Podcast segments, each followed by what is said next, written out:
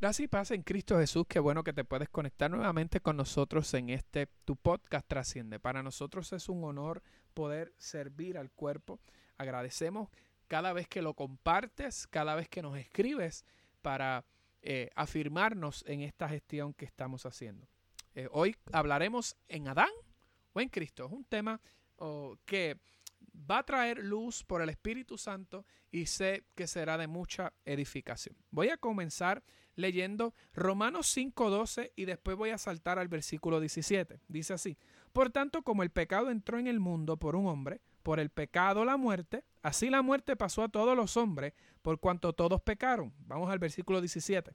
Pues si por la transgresión de uno solo reinó la muerte, mucho más reinarán en vida por uno solo, Jesucristo, los que reciben la abundancia de la gracia y el don de la justicia. Voy a comenzar con una introducción un tanto descabellada. Voy a hablar de lo que es un hábitat y tal vez me puedes preguntar, Luis, ¿qué tiene que ver la temática, el texto con un hábitat? Por favor, permítame eh, desarrollar el mismo para que podamos tener un entendimiento sobre lo que deseo eh, traer en este audio podcast. Vamos a definir por un momento lo que es hábitat. Hábitat es el conjunto de condiciones geofísicas que permiten el desarrollo y el avance de un ser vivo. ¿Escucho bien? Es el lugar propicio para que un ser vivo pueda reproducirse y crecer. Vamos a tomar un ejemplo. Si usted va a, una planta, toma una planta, el lugar donde la planta puede crecer, desarrollarse, ¿dónde es? En tierra. A, la, a la planta tú no la puedes poner en otro lugar que no sea tierra, porque el día que tú la arrancas de ese lugar, ese día muere. ¿Por qué? Porque eh, ella ha sido eh, diseñada para que pueda reproducirse plantada en la tierra. Si usted saca un pez del agua, eventualmente este va a morir porque está saliendo del lugar donde él puede reproducirse, donde él puede desarrollarse. Adán vivía en Edén. Y si usted busca un mapa no va a encontrar Edén. ¿Por qué? Porque Edén no era un lugar geográfico, sino el hábitat donde éste podía producir lo de Dios. Edén era la misma gloria de Dios. De hecho, si nosotros vamos a un estudio un poco más profundo, veremos a modo de sombra cómo Cristo estaba siendo expresado allí también por medio de un árbol llamado el árbol de la vida. Cristo mismo estaba allí. Fíjate que Dios en ningún momento le dice al hombre que no podía comer del árbol de la vida. Mira, vamos a ir un momentito a Génesis capítulo 2, versículo 15.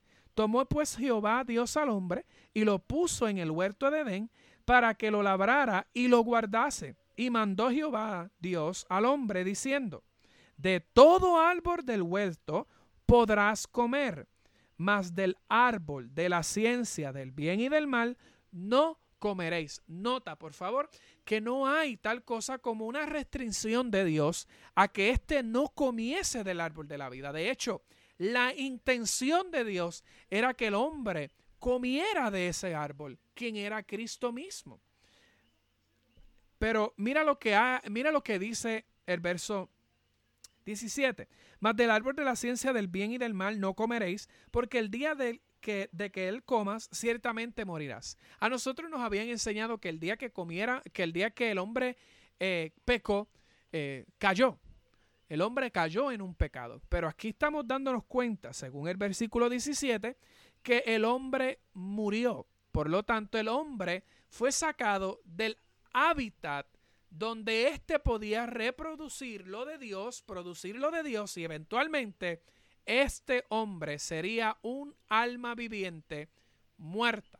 Simplemente estaría muerto y estaría simplemente siendo un alma que existía aquí en la tierra. Hay algo muy interesante ¿Por qué? Porque el deseo de Dios siempre fue tener una familia que lo representara aquí en la tierra. Adán contenía la, la humanidad. Por, por eso es que por la transgresión de uno, Pablo está explicando lo que estamos hablando en Romanos 5.12, por la transgresión de uno, ¿verdad? Por cuanto el pecado entró al mundo por un hombre y por el pecado la muerte, así la muerte pasó a todos los hombres. ¿Por qué? Porque Adán contenía todos los seres humanos, contenía la humanidad.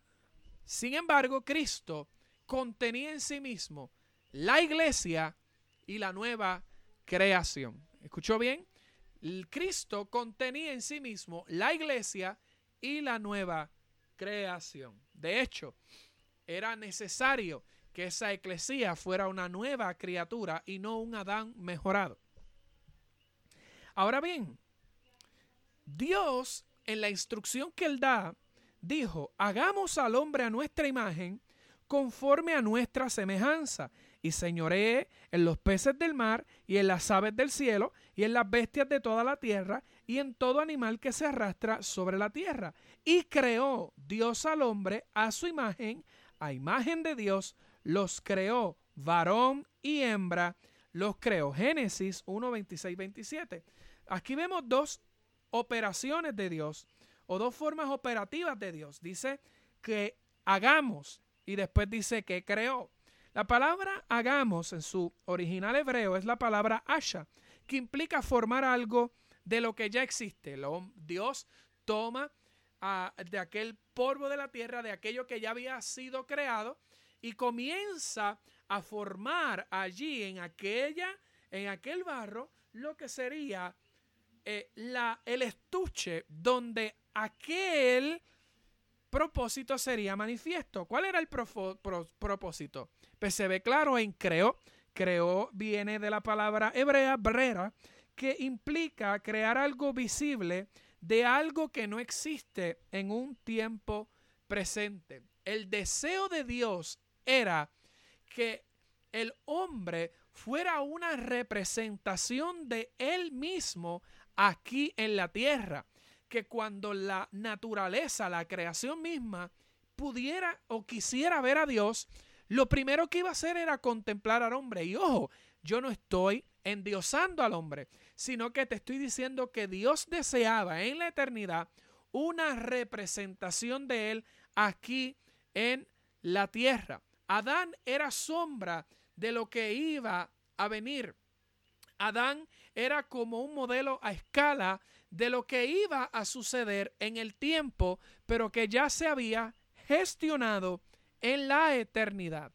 El deseo de Dios era que el hombre hiciera de, de la gloria de su presencia el hábitat mismo de él, el lugar donde el hombre residiría permanentemente. ¿Escuchó bien? Pero Adán pecó, Adán erró, Adán falló en su administración y por ende la humanidad corrió las consecuencias de una mala administración. Cualquier parecido a lo que podamos estar viviendo en algunos países es pura coincidencia o tal vez no. Pero el tema no es ese. El, el asunto es que el deseo de Dios era una familia que lo representara. Adán falla en su administración. Por lo tanto, todo lo que estaba contenido en Adán, que era la humanidad, la repercusión de lo que haría Adán también sería lo, lo que las próximas generaciones después de Adán heredarían. La humanidad heredó muerte por causa de, de, la falta administrativa de Adán. Por el pecado de Adán, todos fueron muertos. Por, eh, eh, por eso eh, el hombre es sacado, como dice Romanos 3:23, de la gloria de Dios, por cuanto todos pecaron. Si tú sacas a un pez del agua, ya te dije lo que iba a pasar. Si tú sacas al hombre de Dios mismo, el hombre simplemente es un alma que existe, pero en el espíritu es alguien que está muerto. Y esa era la condición del hombre. De hecho, eso fue lo que nosotros heredamos. Pero Dios, vamos a definir esto, ¿qué hizo el pecado? Pues Romanos 3:23, como te expliqué, lo que produjo fue que destituyera al hombre de ese hábitat. El hombre fue arrancado de su lugar de crecimiento espiritual y ahora estaba muerto.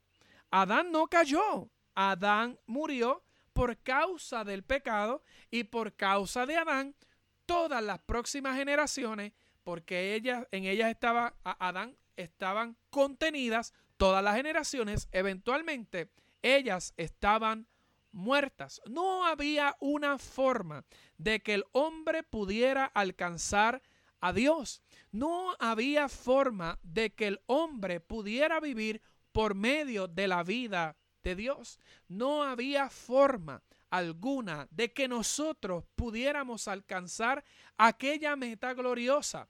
No había forma por medio de todas las cosas que pudiéramos haber hecho eh, que pudieran acercarnos ni a una milésima de la santidad, el poder y la majestad de Dios mismo.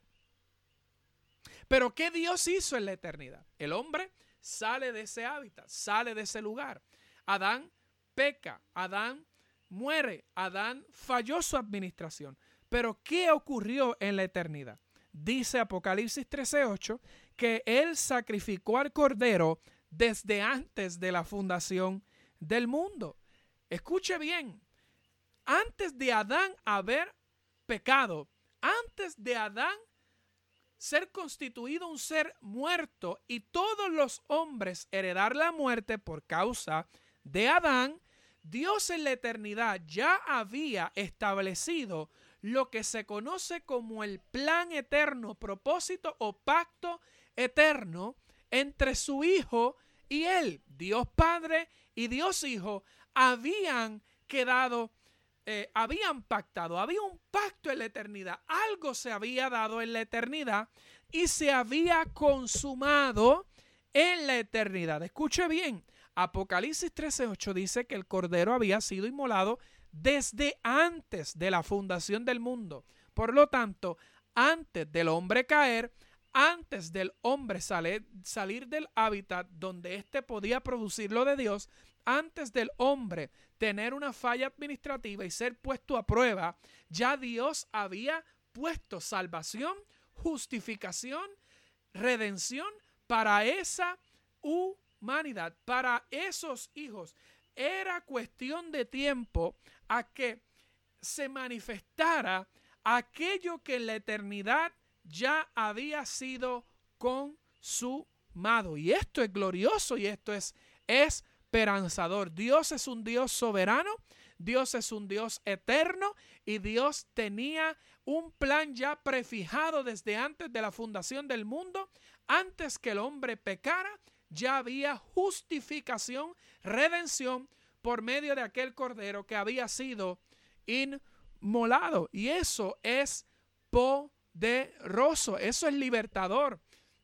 A Dios no se le escapa nada. Esto deja claro que nosotros en ocasiones buscamos en nuestra vida qué es lo que nos limita en nuestra relación con Dios. Y cuando nosotros podemos abrazar esto en el Espíritu, nos damos cuenta que lo que realmente limitaba al hombre, lo que realmente nos limitaba a nosotros, fue quitado de una vez y para siempre. Adán fue exterminado, la, la muerte fue vencida, el pecado fue vencido por Jesucristo desde la eternidad y se manifestó aquí en el tiempo. Dios tiene control de todo en el mundo. ¿Lo escuchó bien? Dios tiene el control absoluto de tu vida. Si, si, escuche esto, si realmente lo más limitante era el pecado, la muerte y lo que nos separó era eso de Dios, entonces, ¿qué es lo que tú y yo estamos llamando limitación en el tiempo de hoy? ¿Será que más que una limitación en ocasiones es una excusa para no permitir a Dios que nos cambie la forma de pensar, que haya en nosotros esa eh, renovación del entendimiento? ¿Será que a veces nosotros estamos llamando limitación a eso que lo que necesita es un metanoia, un arrepentimiento, una redirección, un cambio de mentalidad. Por Dios mismo, como Pablo le explicaba a los romanos en el capítulo 12. Pero entonces, ¿qué Dios hizo en el tiempo? En la eternidad, les estoy explicando, el cordero había sido inmolado. Entonces, eh, la salvación fue un acto de recuperación para el hombre. Fue lo que Dios utilizó para recuperarlo y devolverlo nuevamente a su hábitat original. Devolver al hombre a su estado original. Devolver al hombre otra vez al diseño original. ¿Y qué hizo entonces Dios? En la eternidad se había consumado, el cordero había sido inmolado. ¿Qué pasó en el tiempo? Dios introdujo la ley. ¿Qué hacía la ley? La ley era como un espejo que reflejaba al hombre sus imperfecciones. ¿Te has visto en un espejo algún día? ¿Cuál era la función de la ley? De manera que la ley ha sido nuestro ayo para llevarnos a Cristo a fin de que fuésemos justificados por la fe.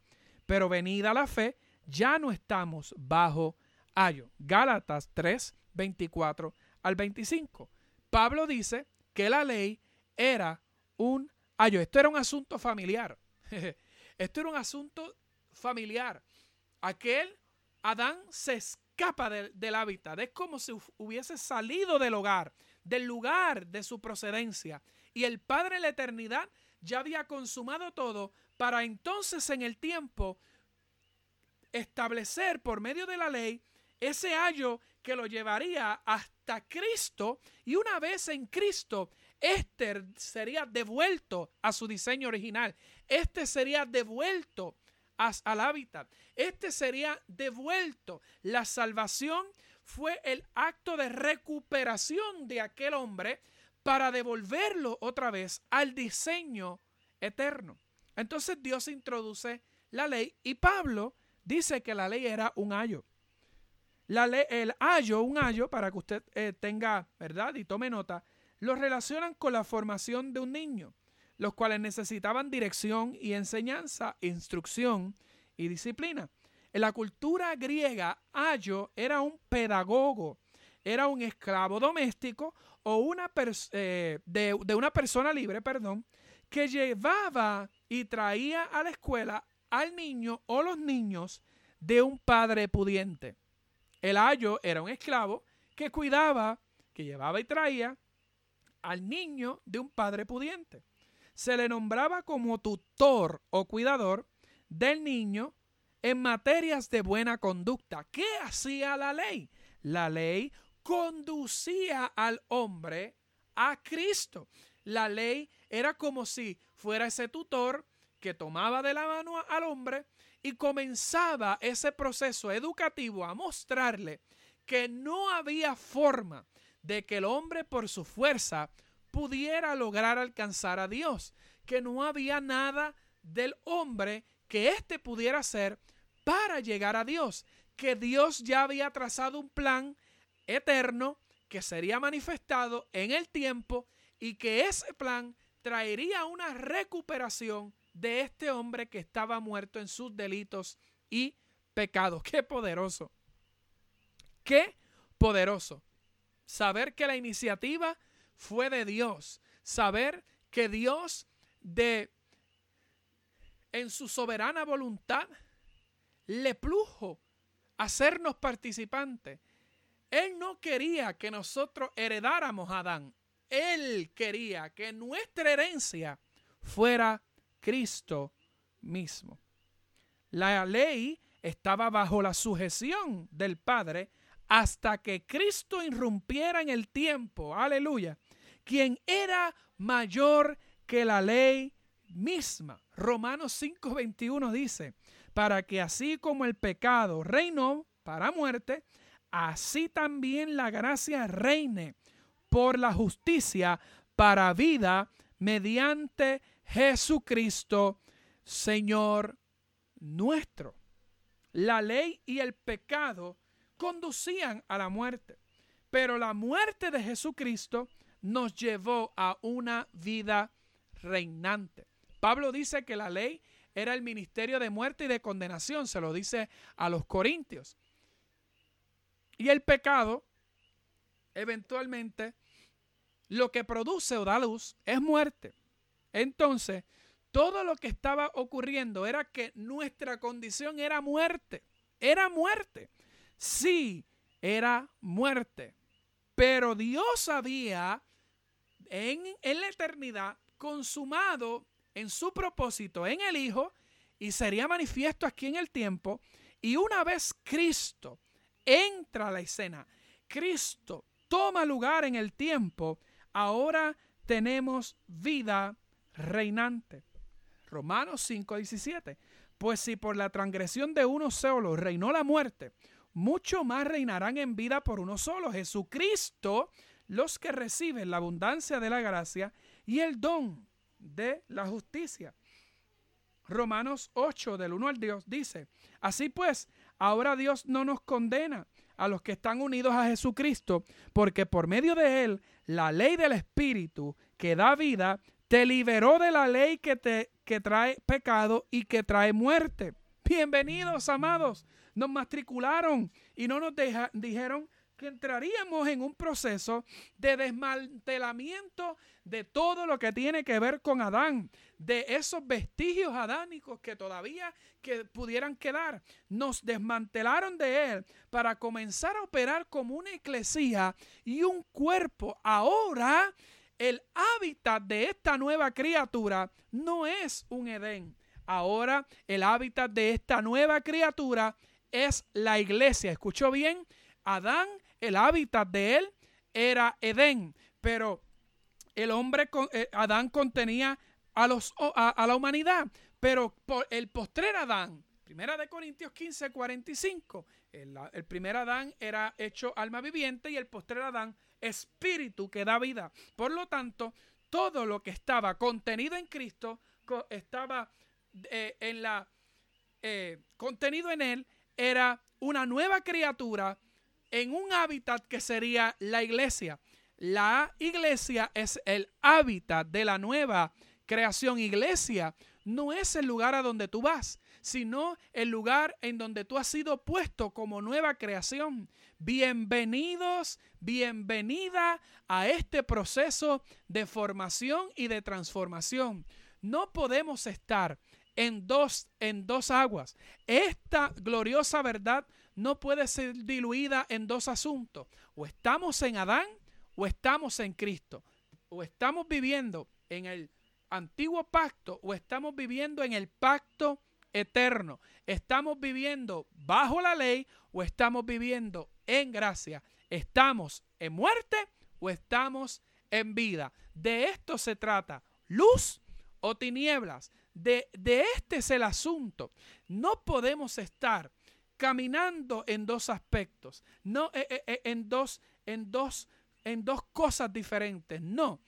En Cristo estamos en vida, estamos reinando, en una, estamos plantados en un hábitat llamado eclesía, que es la manifestación corporativa de todos los santos que han sido justificados, que han sido santificados, que han sido regenerados, que han sido eh, unidos al Señor, que tienen un solo espíritu, han sido bautizados en un solo bautismo, son el cuerpo representativo de Cristo aquí en la tierra y es Jesucristo la cabeza de este glorioso cuerpo. Quien conduce a esta nueva criatura no son las normas de los hombres, no son las doctrinas de hombres. Lo que está conduciendo a esta eclesía es el Espíritu Santo mismo. Él es el que dirige, Él es el que está conduciendo continua, constantemente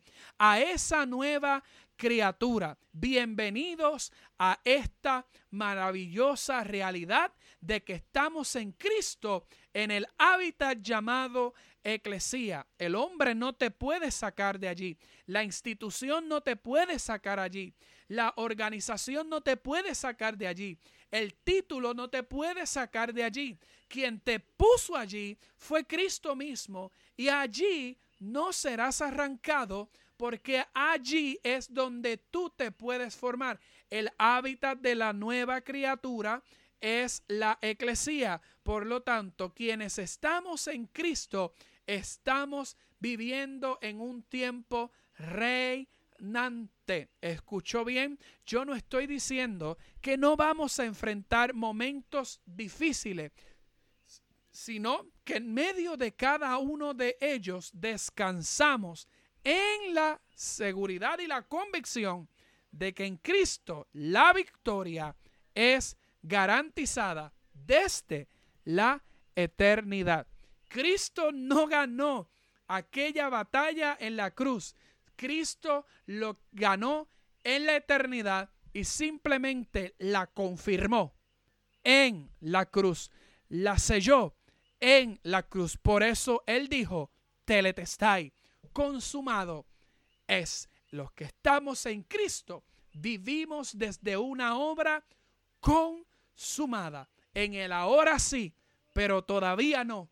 En la garantía y seguridad, convicción por el Espíritu de que estamos en victoria en Cristo, aún a pesar del panorama que nos podamos encontrar.